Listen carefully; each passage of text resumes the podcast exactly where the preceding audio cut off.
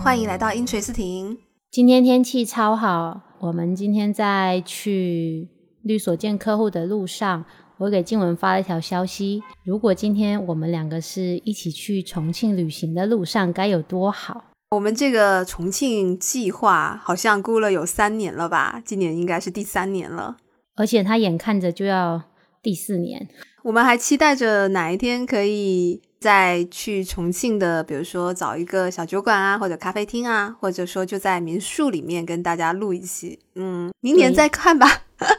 已经想好了背设备去，但是居然一直拖着都没有成型。好吧，那就赶紧进入我们今天的这期内容吧。今天聊一个之前好像没有怎么特别涉及过，好像是在我们这个女性权益保护里头曾经有稍微的提了那么一嘴这个遗嘱。今天我们想聊的就是关于继承中的法定继承相关的一些知识点啦。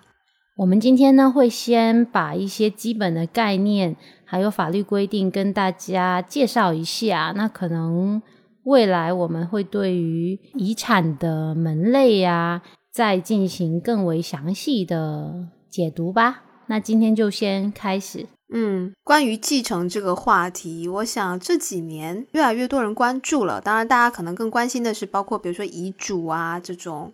呃相关的一些话题。那我记得前几年曾经有一个很热门的话题，就是独生子女在继承。比如说自己父母辈的遗产的时候，就他没有遗嘱的情况下，那由于他的祖父母还健在，结果发现他无法完全的继承父母的遗产，因为祖父母也是作为第一顺位法定继承人之一的，当时也算是引起了还蛮多的讨论吧。这个问题，大家可能慢慢会有一个观念吧，就说独生子女并不是你都能继承你父母所有的财产的。那现实情况中，我们遇到的一些，不管是案件或者是咨询也好，有可能是说，比如说这家人姓张，那有张爷爷、张爸爸，这个小张，那张爸爸可能先于张爷爷过世了，那小张呢，在这种情况下，其实他跟张爷爷都是这个张爸爸第一顺位的法定继承人。那这种情况下，如果小张没有取得这个张爷爷放弃继承相关的材料，其实他跟张爷爷是都有继承权的。如果张爷爷继承了张爸爸这部分的遗产，等到张爷爷过世之后，张爷爷的遗产小张的叔叔就又有份额了。所以呢，如果你作为独生子女，你可能就会考虑到说，万一家里出现了这种，嗯，父亲早于更长一辈。过世的这个情况下，你可能会遇到一些这种遗产方面的处理问题啦。那我们今天可能就先从这个法定继承的顺位开始跟大家聊一下这个事情。就像我们刚才例子提到的这样，像父母、子女啊，还有一个就是配偶，这个三类呢，都是属于。法定继承的第一顺位，那第一顺位的意思，也就是说，这三类人群是最优先可以去继承到被继承人的遗产的。那有第一顺位，就会有第二顺位。所谓的第二顺位是什么情况呢？就比如说第一顺位的这三三类人群，比如说没有这三类人群，就是没有父母、没有子女、也没有配偶。那还有一种情况是，这三类人群都丧失了继承权。都没有继承权的情况下呢，那将会由第二顺位的继承人去继承遗产。那第二顺位包括什么呢？比如说兄弟姐妹、祖父母、外祖父母这三类人群就是属于第二顺位的继承人了。那其实像我们刚才例子提到的一个情况嘛，就曾经可能，嗯，比如说。早几年大家看这种电视剧啊，比如大家族的，可能父亲过世以后，下面有很多兄弟姐妹都在争遗产。那当时就会有大家调侃说，那现在很多都是独生子女嘛，啊，就不会有这种争遗产的情况了。那实际上就不是了。就如我们前面刚才小莹提的这个案例，因为祖父母这一辈还健在，那祖父母跟子女都是第一顺位的继承人。那这种情况下，等于其实这个父辈的遗产将会由上一辈以及下一辈。那我们这里先假设没有这个妈妈哈，我们先假设没有这个配偶的情况，那就是会由祖父母去继承一部分的遗产。那祖父母继承之后呢？等到祖父母在过世了，实际上就是这些遗产就有会变为由祖父母的继承人，也就是他的子女，也就是这个，比如说这个独生子女，他的叔叔、姑姑之类的这一类人群去继承了。然后有一个提醒大家注意的地方是，我们所谓的第一顺位、第二顺位提到的这些配偶、子女、父母，那都是从被继承人，就是过世这个人的身份来说的。比如说第一顺位的。父母就是这个被继承人的父母，也就是刚才我们说的张爷爷。那如果说他在上面还有张爷爷的父亲，这种情况下，张爷爷的父亲算是第二顺位的这个祖父母这一辈，就是我们要把这个对象理清楚。其实，在这里我就有想到，像这种情形，有时候会发生在。比如说，我们所知的啊，有一些有些可能是网上看到这种情况，就比如说是一些家族财产比较丰厚的一些家族里面，那可能父亲这辈身家百亿上亿。其实这种时候，如果说他的父母还健在，那他的兄弟姐妹，讲道理按正常的继承会想到是会由他的子女来继承嘛。那讲道理，这些父亲的兄弟姐妹在有第一顺位继承人的情况下，他们是继承不到的，就有可能说会想到说，比如说父母还健在，那就可以。通过父母去分得父辈的，就是祖父母辈去分得父母辈的遗产，再去分配给这些旁系的这些亲属，那这种就有可能是一些会造成比较大的纠纷。虽然说也可以通过，比如说祖父母辈去做这个放弃继承的动作，但事实上，嗯，现实情况呢，如果说涉及的这些家族财产。比较多的情，这个祖父母辈有可能啊被自己的亲生子女去劝诱啊，或者说可能是一些其他的，也有可能是通过一些晓之以情，动之以理啊的理由去劝说祖父母不要去放弃继承这部分财产。那其实还有一个更麻烦的，就是祖父母辈可能因为年纪过高了，他没有意识了，就他不是对他没有办法，啊，就比如说可能阿茨海默症、老年痴呆，我们俗称的。这种情况，他根本就没有办法去做放弃继承，因为我们现在哈放弃继承比较通行的形式是公证书嘛。那但是呢，比如说你让公证员去做这个放弃继承的相关公证，公证员是会审核签署放弃继承文书这个人的精神状况。那如果说他已经是意识不清，或者说他其实根本就无法。知晓跟确认自己是在做放弃继承的这个行为的话，公证员其实没办法给他做放弃继承的相关文书的。那在这种情况下，你可能就失去了这个途径，让祖父母来做放弃继承的相关的材料。对，那如果说是碰到这种，那他肯定是会发生继承。然后之后，如果你想要再将这些遗产，比如说全部归为你有，那你可能还要再去游说你的剩下的这些亲属。会变成一个非常麻烦的事情，而且是很容易引起纠纷的问题。对，因为你可想而知嘛，我们这个生活中既然会有这样的案例，肯定是有这些旁系的亲属啊，希望能够通过这个长辈来继承完了之后，长辈过世再获得这个继承权，获得相关的遗产嘛。那如果你直接去跟这些旁系的，你这些叔叔啊、姑姑啊去游说，你们包括你们的配偶。然后来放弃继承，那难度肯定比你去跟你的这个祖父母来沟通难度高得多吧。而且还有一种情况啊，比如说早期有一些是呃，可能华侨，因为我们案件中确实有碰到，就是这些亲属可能到国外去了啊，有的甚至很多几十年不联系了，甚至连联系方式都没有，就是你连起诉他你都送达不了那个起诉材料的这种情况。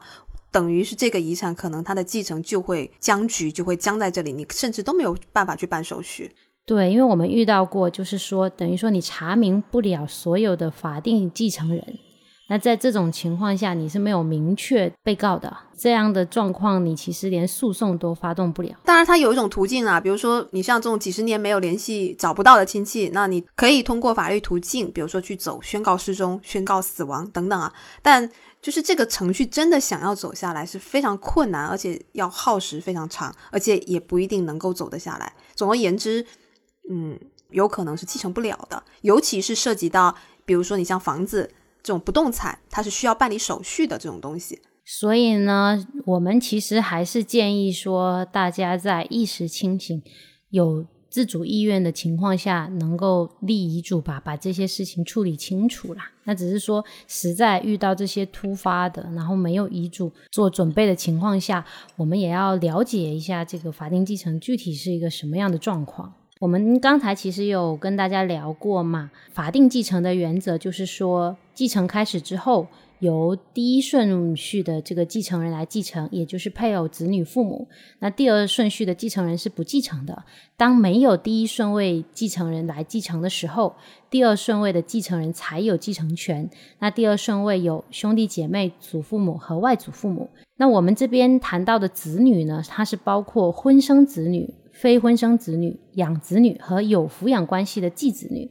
那什么叫有抚养关系的继子女呢？总体来说，它可以从以下的这个几个方面来判断这个抚养关系啦。那第一个就是说，这个继父母跟未成年的继子女，他是有共同生活的，对这个继子女有生活和教育上的一些照料啊，经济上的支持啊，精神上的关怀。第二个呢，就是说这个继父母跟继子女，他其实共同生活的时间是比较长的。那第三个可能是会把这个继父母对这个继子女有提供这些抚育教育的。意愿呐，这个继子女有接受继父母抚养的教育的意愿呐，作为来认定他们有抚养关系的一些考虑的因素啦。其实简单来讲，我们可以举个例子，那比如说再婚的夫妻的继子女可能已经十八岁了，然后他们再婚后这个继子女也没有跟他们共同生活，而是独立出去，因为他已经成年了嘛，独立出去自己个人生活了。这种情况下呢，他们也是继子女的关系，但是由于双方之间是没有一个共同生活，也没有一个抚养关系，就是这个继子女跟他的再婚的这个父亲或者母亲之间并没有养育，没有形成这种养育关系。那这种情况下就是不具备抚养关系的继子女。那还有一种情况，就有可能再婚的时候，这个孩子。这个继子女才一岁两岁，跟着这个再婚的父母一起共同生活，共同生活，共同抚养，日常的生活啊、教育啊等等等等，都是一起进行的。那实际上他们是形成了一个抚养关系的。其实它还是基于一种共同生活的这种抚养关系吧。那我们其实里面提到的父母啊，也包括生父母、养父母和有抚养关系的继父母。那有抚养关系，其实我们刚才也跟大家聊过了。就主要考虑的是，像刚才静文说的，有没有共同生活啊？然后还有参考一些这种意愿方面的体现啦。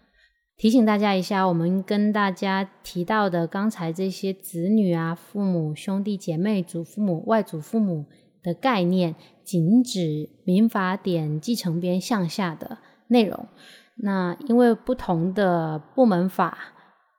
可能对同一个名词的范围是不一样的，所以你有可能在其他的部门法向下听到的兄弟姐妹内容是不包括养兄弟姐妹啊、继兄弟姐妹啊，这都是很正常的。这些名词的这些在不同部门法的具体包含什么意思呢？是要根据这个部门法里面是怎么规定来判断的。那这里因为前面也提到了继子女、养子女嘛，那他们其实跟亲生子女在继承上面还是会有一些特殊的情况，比如说继子女，继子女呢，像我们前面说具有抚养关系的这种情况下也是可以继承的嘛。继子女在继承了自己继父母的遗产的同时呢，他还是可以去继承自己亲生父母的遗产的。反过来是继父母如果继承了继子女的遗产的情况，他也可以去继承自己亲生子女的遗产。简而言之，就是两边都是可以得到的。那养子女的情况就不太一样了，因为养子女他其实上是跟这个抚养他的父母重新建立的子女关系以及抚养关系。正常情况下，如果他已经彻底的脱离了他原来亲生父母家庭，比如说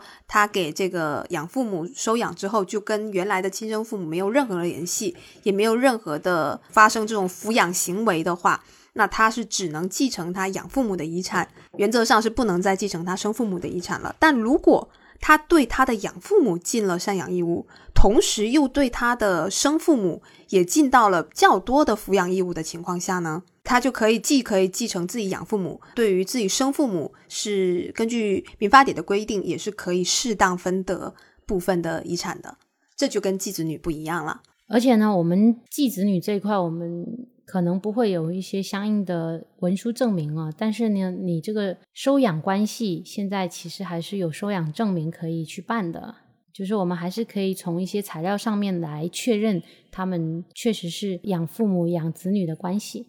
我们跟大家讲一个代位继承的情况哈，这生活中也还是挺多的。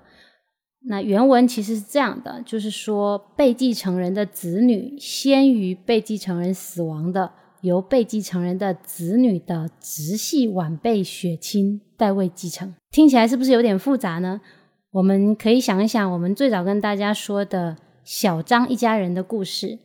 张爷爷、张爸爸和小张。那这个情况是什么呢？就是张爸爸先过世了，张爷爷之后再过世了。那小张在张爸爸过世的时候，是继承了一部分张爸爸的财产，张爷爷也继承了一部分张爸爸的财产。那等到张爷爷过世的时候呢，小张是可以继承张爸爸原来应该继承张爷爷的。那一部分的遗产的，那小张的这种继承就叫做代位继承。有觉得很绕吗？我觉得我说起来都快嘴瓢了，不知道大家听不听得懂。简单来讲，原来呢，张爸爸可以继承张爷爷的遗产，对吧？现在张爸爸没了，所以呢，小张可以继承张爸爸本来应该继承张爷爷的那部分遗产。那小张的这个继承行为叫做代位继承。呃，虽然它听起来是有点绕的。但是它就是这么个制度啦，其实也是为了家族的这个遗产能够顺利的传承下去，因为中间的那个人没了嘛，所以你这个晚辈肯定能够顶上来，等于说是孙辈顶到父辈的这个位置来去继承祖辈就爷爷辈的财产。是的，是的。但这里有一些要。注意的点呢，就是代位继承呢，它会发生在两种情形，一种是父辈先过世了之后呢，我们不是说可以由他的子女去代位继承嘛？那当然，其实这个不仅仅指的是父辈的子女，按照法条的规定，他写的是直系晚辈血亲，也就是说直系的后辈的血亲，就是包括父辈的子女。甚至是再下一辈，也就是再孙子女这种情况下，只要是直系晚辈血亲的情况下，都是可以发生代位继承的。简单的来说，就是说它可以穿透，不只是一辈，它可以两辈继续往下穿透啦。对对，直系晚辈血亲，比如说，嗯，比如说过世的这个父辈的子女可能也过世了啊，他就可以再往下继续继发生继承，是这个意思。就是说，如果小张没了，小小张。可以来代位继承的意思。第二种情况呢，就比如说这个张爷爷呢，他是个单身汉，没有配偶，没有父母，父母也过世了啊，然后也没有子女的情况，也就是说第一顺位的继承人都没有。我们刚才前面不是说了吗？还有第二顺位的继承人，那这个张爷爷他就有兄弟姐妹作为第二顺位的继承人去继承他的遗产。那这个情况下，假设他的兄弟姐妹也都比他早过世了，那这种情况下。也可以发生代位继承，但跟我们前面说的第一种情况不太一样的，就是这个代位继承只能发生在张爷爷兄弟姐妹的子女，他就不能再往下穿透，比如说再穿透到孙子女之类的就不可以了。这是一个比较特殊的点。就是举个例子，就是说现在张爷爷并没有张爸爸，也没有小张了，但是呢，张爷爷有有张 A 和张 B，有兄弟和姐妹。那但是呢，张 A 和张 B 也过世了，可是。张 A 有张小 A，张 B 有张小 B，那这时候张小 A 跟张小 B 就可以来代位继承张爷爷的财产。但是呢，如果张小 A 跟张小 B 没了，那他们的子女就没有办法再来代位继承张爷爷的遗产。嗯，是的，就不能再往下穿透了，是这种情况。这种时候呢，张爷爷他的遗产可能就无人继承，可能就要转为啊，比如说其他国有组织或者国有了。那么说到代位继承，对吧？其实我们前面解释了那么多的继子女、养子女这种情况，它能不能发生代位继承呢？养子女可以的。那么继子女要看是否形成抚养关系。继子女的情况，有时候他可能是虽然是继子女，但是双方没有建立抚养关系嘛，所以继子女会比较特殊一点。那只有在这种情况下，有抚养关系的继子女可以发生代位继承。在这里，既然都聊到了这个养子女跟继子女的问题，可能大家会觉得毕竟不是亲生的嘛，可能在很多人的概念上，这不是一个亲生的子女的情况。为什么他还是能够享受可能几乎是等同于亲生子女的一些，比如说在继承上的一些权益？权益，对对对，这里其实就是会涉及到我们法律上，这也是一个不单是法律，包括可能是历史沿袭下来的关于血亲的。概念大家都知道，我们经常说的就是这个亲生子女就是血亲嘛，就是有血缘关系的子女。但实际上，血亲它是可以分为自然血亲跟拟制血亲。所谓的自然血亲，从名字上就可以看得出来，就是自然而然这个。因为通过生育有这种遗传学上的这种关系的，也就是说我们所说的亲生父母、亲生子女。那拟制血亲是什么呢？这个拟呢是这个提手旁一个乙，然后制造的制，拟制血亲，它就是像继子女以及养子女，他们虽然没有血缘关系，但是他们在事实上形成了抚养关系。这种情况下呢，我们称之为拟制血亲。法律上，它其实还是会去考量双方之间在事实上是否具备有抚养、赡养的一些情形。所以，对于拟制血亲的情况，只要他，比如说像收养，他是有办理手续，并且是有这种事实，或者说有事实的一些收养关系，那么他其实上也是尽到了类似于自然血亲的这么一些权利义务嘛。所以在拟制血亲上，只要他符合这些规定。他也是可以去享受到自然血亲要享受的一些权益。那当然，你就像我们前面提到，比如说养子女，他如果被收养了之后，跟他亲生父母没有过任何联系，他就没有办法去继承他亲生父母的遗产。这里的重点就在于他们之间已经没有抚养关系了。虽然是自然血亲，但是没有抚养关系，所以他也就不继承。我们看到啊，这个拟字血亲，拟是拟人的拟嘛，就是像的意思。其实它就是像血亲嘛。简单来说，也许啊，亲生子女并不一定比继子女、养子女更亲。有时候呢，你继子女、养子女反而是跟这个长辈真正生活在一起的人。这个长辈需要去看医生，需要处理一些这个后事，那都是这个继子女、养子女在处理。其实他们是真正履行了作为子女的义务的。那所以法律上是赋予他们相应的权利的。我们这个制度设计啊，它其实就是出于这个方面的考虑啦。那既然说到这里，还有一个特殊的群体，也是具备继承权的一类特殊群体，就是丧偶儿媳跟丧偶女婿。其实它的道理是类似的，丧偶儿媳跟丧偶女婿，他在什么情况下可以获得继承权，而且是第一顺位的继承权呢？就是他对他的公婆，或者如果是女婿的话，就是岳父母，他尽到了。主要的赡养义务，也就是说，其实双方是具备这样子的一种亲属关系的情况下呢，那这个丧偶儿媳或者丧偶女婿，他就可以作为第一顺位的继承人去继承遗产。我记得我们之前有一期有有聊过，就是说这种丧偶儿媳跟丧偶女婿，其实他就没有法定的赡养义务了，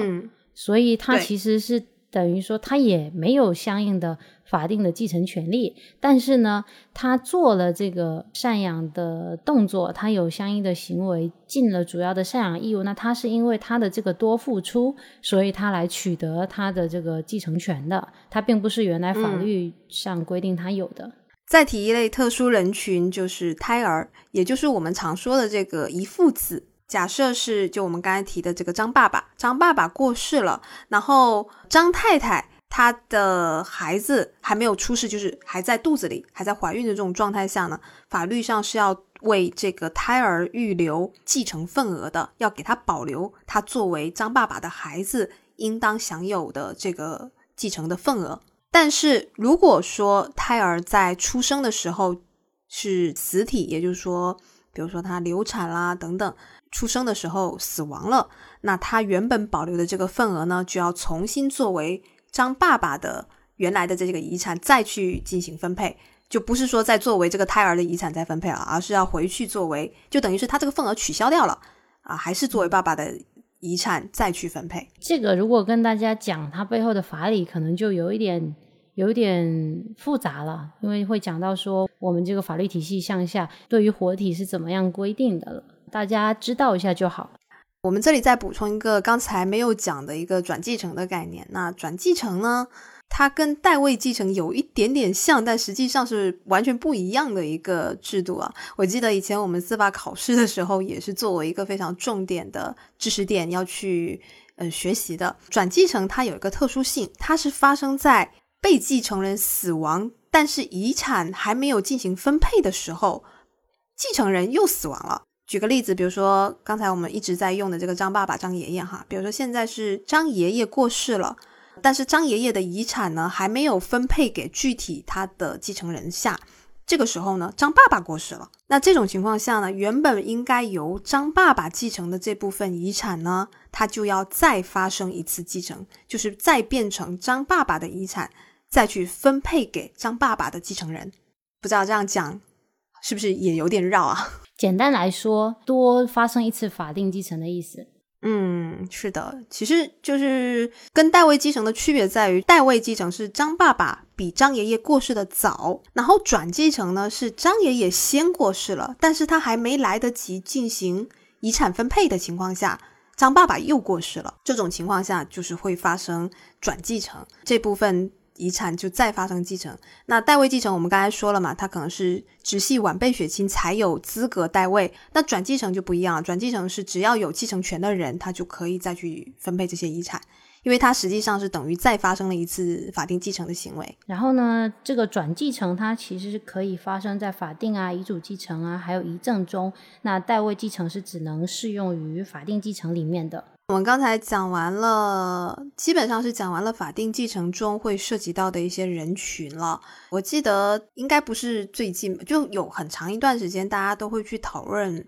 关于这个非婚生子啊，他的一个继承权的问题。那目前从目前从法律规定上来说呢，非婚生子他所享有的继承权是与婚生子女是一样的，同等的继承权。那当然，这个在社会舆论上，很多人会觉得不公平嘛，因为我们大家经常会说，比如说小三的孩子，那这个小三都破坏了家庭，结果他的孩子还能去继承，而且等于是有一些像我们这种民间俗语啊，会说这个小三就等于是母凭子贵了嘛，尤其是发生在一些可能家族财产比较丰厚的家庭里，就会有这么情况。那实际上对原配以及原配的子女，呃，在利益上是一个比较大的损害。但是怎么说呢？从我们国家的，包括不只是说继承法啦，很多法律上面的草拟跟编撰，它会更多的去考虑作为孩子的一个应有权利。它其实，你比如说，你像我们看到的这个代位继承也好，比如说胎儿预留份这类型的这些设置啊，包括对养子女、继子女。这些规定的设置，其实更多是会倾向于保护孩子的权益了。可能实务操作中啦，法律它是有法益的嘛，益处的益啦，所以它会平衡一下所谓的小三破坏家庭这一块，伤害到原配，然后还有小朋友或者说这个非婚生子女，嗯，他的这些财产权益啦，可能它是会平衡一下的。那么我们目前看到的状况是还是这样子，那也许未来会有一些新的新的发展，也不好说。我觉得这应该比较难吧，是比较难。整个立法的思想，就是法律可能跟道德，嗯，法律还是法律，道德还是道德，这这这两者可能有相相勾连的部分，但一定是不同的概念了。嗯，这里我想到，我们还有一个没有提的法条规定，在继承编里头还有一个规定叫做酌情分的遗产权。因为我当时看到这条规定，我真的第一个反应想到的就是小三，你知道吗？但其实它可能适它可能适合的情形是有很多种多样的啊。呃，先跟大家讲一下这个法条，它原文是什么样啊？原文是对继承人以外的依靠被继承人抚养的人或者。继承人以外的对被继承人抚养较多的人，可以分得适当的遗产。举个我多年以前看到的案件，就可以去解释这个法条了。什么意思呢？就是有种情形，比如说这个老父亲，他年纪大了，可能子女也照顾不上他，于是就请了个保姆照顾他的衣食起居。老父亲可能一个人长期独自生活嘛，因为可能老伴也过世了，那保姆这个。那保姆肯定是个女的嘛。那这个保姆呢，她确实在生活上给了这个老父亲很多的照顾，就是她在老父亲的晚年，她起到了一个主要的抚养义务。那有可能哈。这个我是确实看到有这么个案件，那这个老父亲后来就想跟这个保姆在一起了，想结婚，但子女不同意。那不同意的情况下，他们实际上是一种，虽然说现在法律不承认啊，但是他们事实上就是以一种夫妻名义在一起生活了。那老父亲也是主要由这个保姆代为抚养的。那现在老父亲过世了，这个保姆他就要以这个法条，他是作为虽然他没有跟老父亲结婚，所以他不是配偶，他没有。继承权，但是他是老父亲，是主要依靠他的抚养，他们有这么一个关系的情况下呢，根据这个法条，他就可以适当分得遗产了。反过来还有一种情况，就有可能是老父亲自己找了一个女的，然后这个女的都是主要靠老父亲在养着。那这种情况下，老父亲过世了，尽管他们可能没有没有办理这个结婚手续，根据这个法条规定，也是有可能去适当分得适当遗产的。这时候跟大家说一下，你说的抚养是提手旁右边一个夫啊，是啊，对对对，是那个那个抚养哈，不是不是不是提手旁一个无啊，抚养抚养赡养是三个不一样的的词，然后用在不一样的关系中。就是说这个制度哈，反正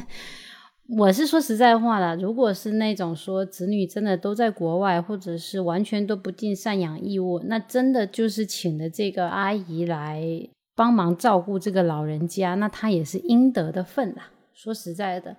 或者说我们其实现在也会遇到其他案件，嗯，比如说这个啊人损，或者是说这个过世的人，他有一些可能有精神病的姐姐无法自理，就是这个姐姐因为有从小有这个问题，所以根本就也没有结婚，也没有其他亲人了，双亲都过世了。那在这种情况下，是要为这个姐姐留一定的份额的。比如说他是人损，他就是。他是他被抚养人嘛？就是其实我觉得这背后的法法意是一样的。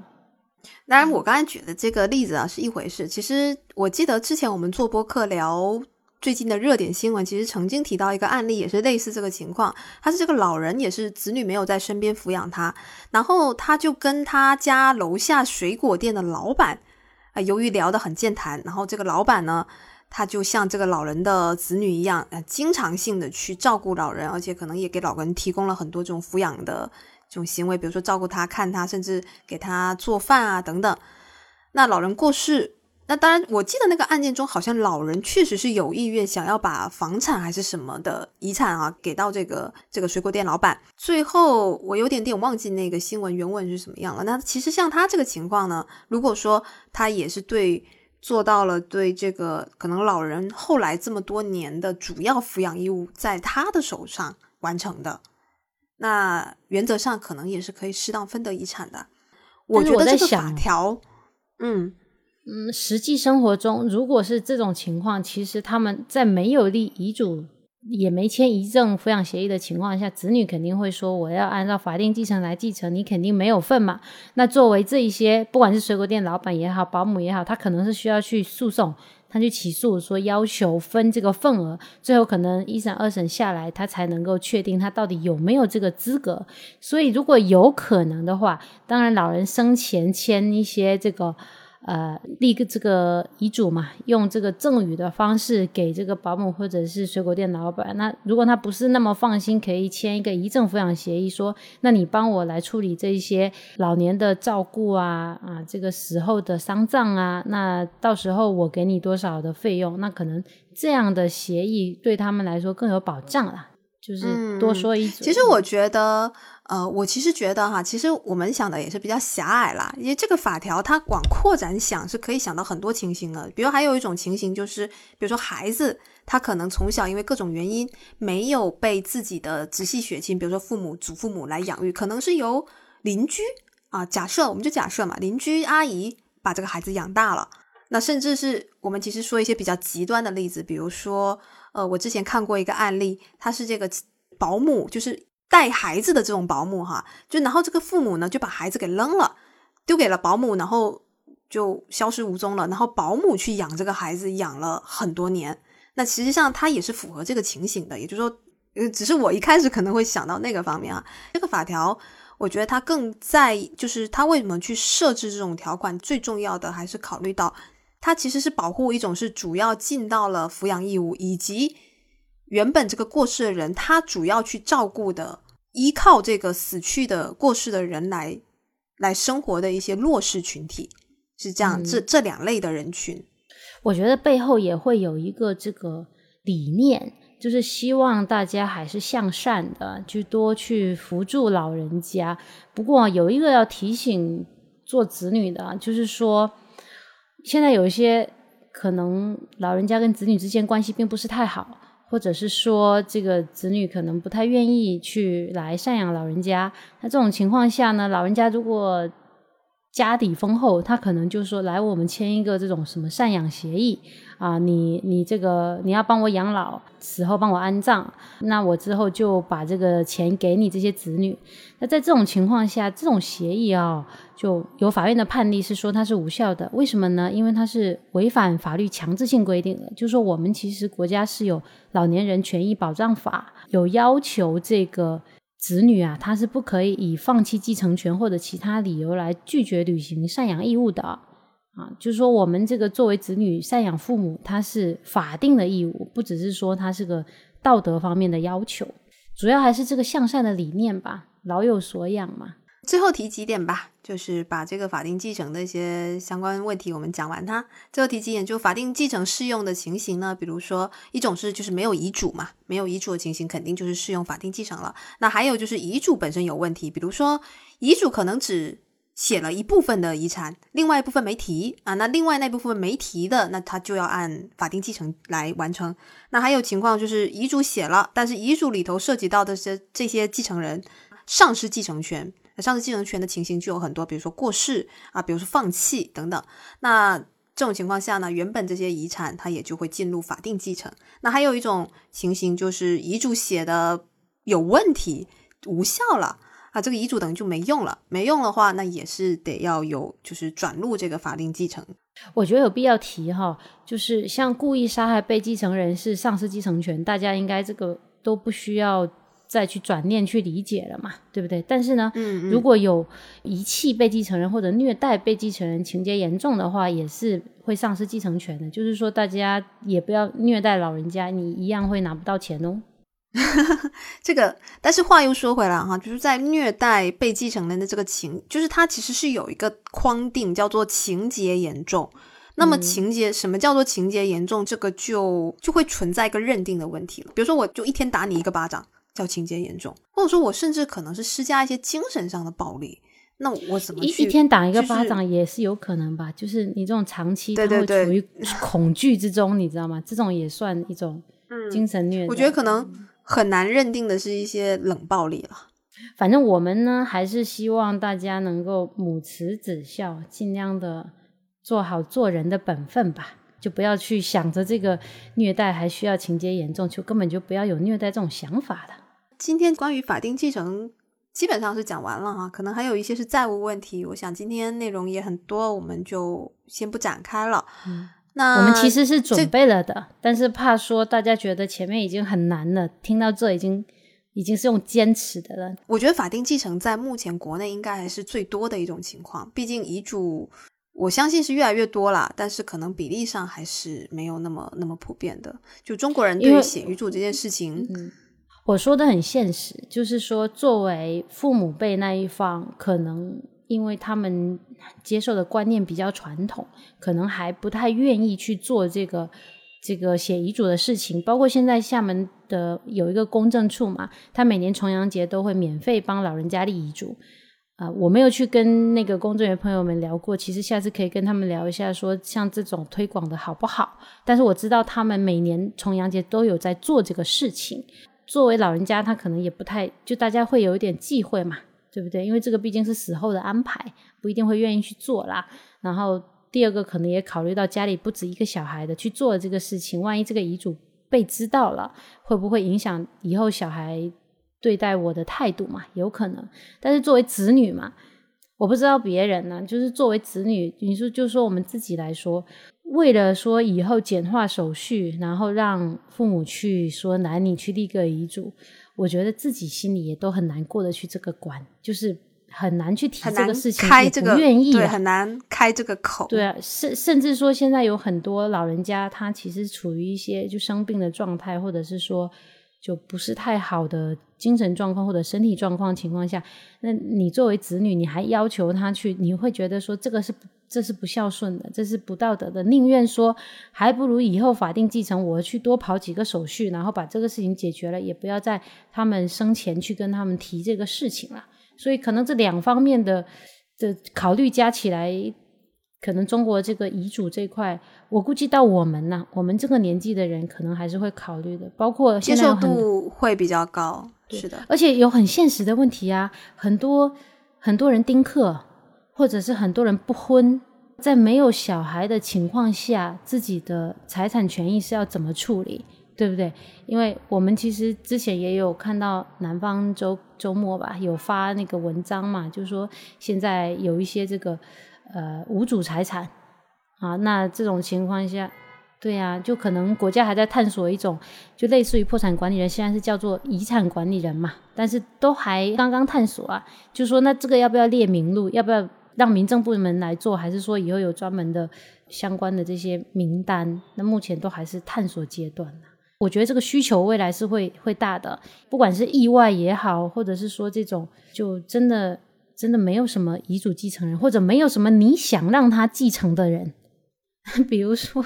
刚才可能小张的父亲应该不见得会愿意让小张的叔叔婶婶来继承他本来准备预留给小张的财产啊。那在这种情况下，他如果之前没做处理，那张爷爷又已经失去意识，或者说就常年做 ICU，那你说这个怎么办？等于说你你来不及做这些准备了。现在我们这代人还是会考虑的多啦。说实话是一个观念的问题了，因为在国内，你好像提到遗嘱就会跟一个人过世会去直接联系，但是你比如说像可能国外他们这种制度发展的比较早，有的是很多年轻人年纪轻轻他就先给自己立个遗嘱了，就他不会立遗嘱这件事情，他们会可能更多的认为是我先对我的财产资产做一个处理，而不会直接勾连说我死亡这件事情。我觉得这个其实可能是需要一代一代的观念去改变。那我们这一辈应该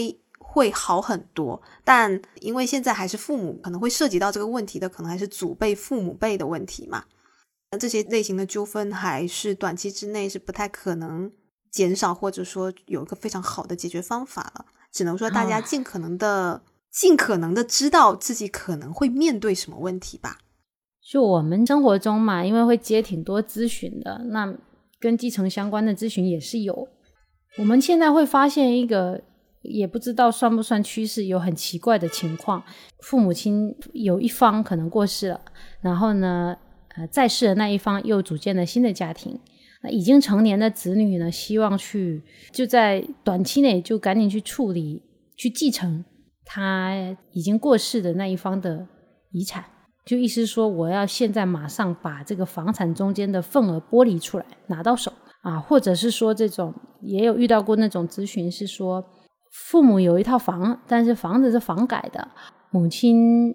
过世了，那当时这种房改房等于说是国家的福利嘛，那有用到父亲跟母亲两个人的名额，就等于说他们当时要有固定的单位才能去申请这种房改福利啊。可是呢，这个房子其实。母亲在的时候申请的，不过等到付钱的时候，母亲已经过世了。那现在父亲又找了新的这个阿姨，那子女就说我要继承我母亲的那部分遗产，或者说由我母亲的份额产生的那部分利益，就等于说，虽然我母亲没付钱，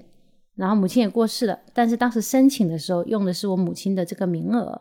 就我们会。讲这个继承问题，可能我们也会有一些我们自己的理念输出了，也是希望说，不管你作为哪一方都好，你为了保护自己的权益，法定继承其实是比较复杂的。如果有可能的话，就做一些遗嘱继承啊、遗赠啊，或者遗赠抚养协议。这里还有一个，呃，这几年其实大家越来越关注的一些问题，就是年轻人更关注的啊，比如说我们现在的。因为大家现在几乎都不用现金了嘛，都用什么支付宝、微信等等。那当然还会涉及到花呗啊啊这种网上的这种各种的贷款等等。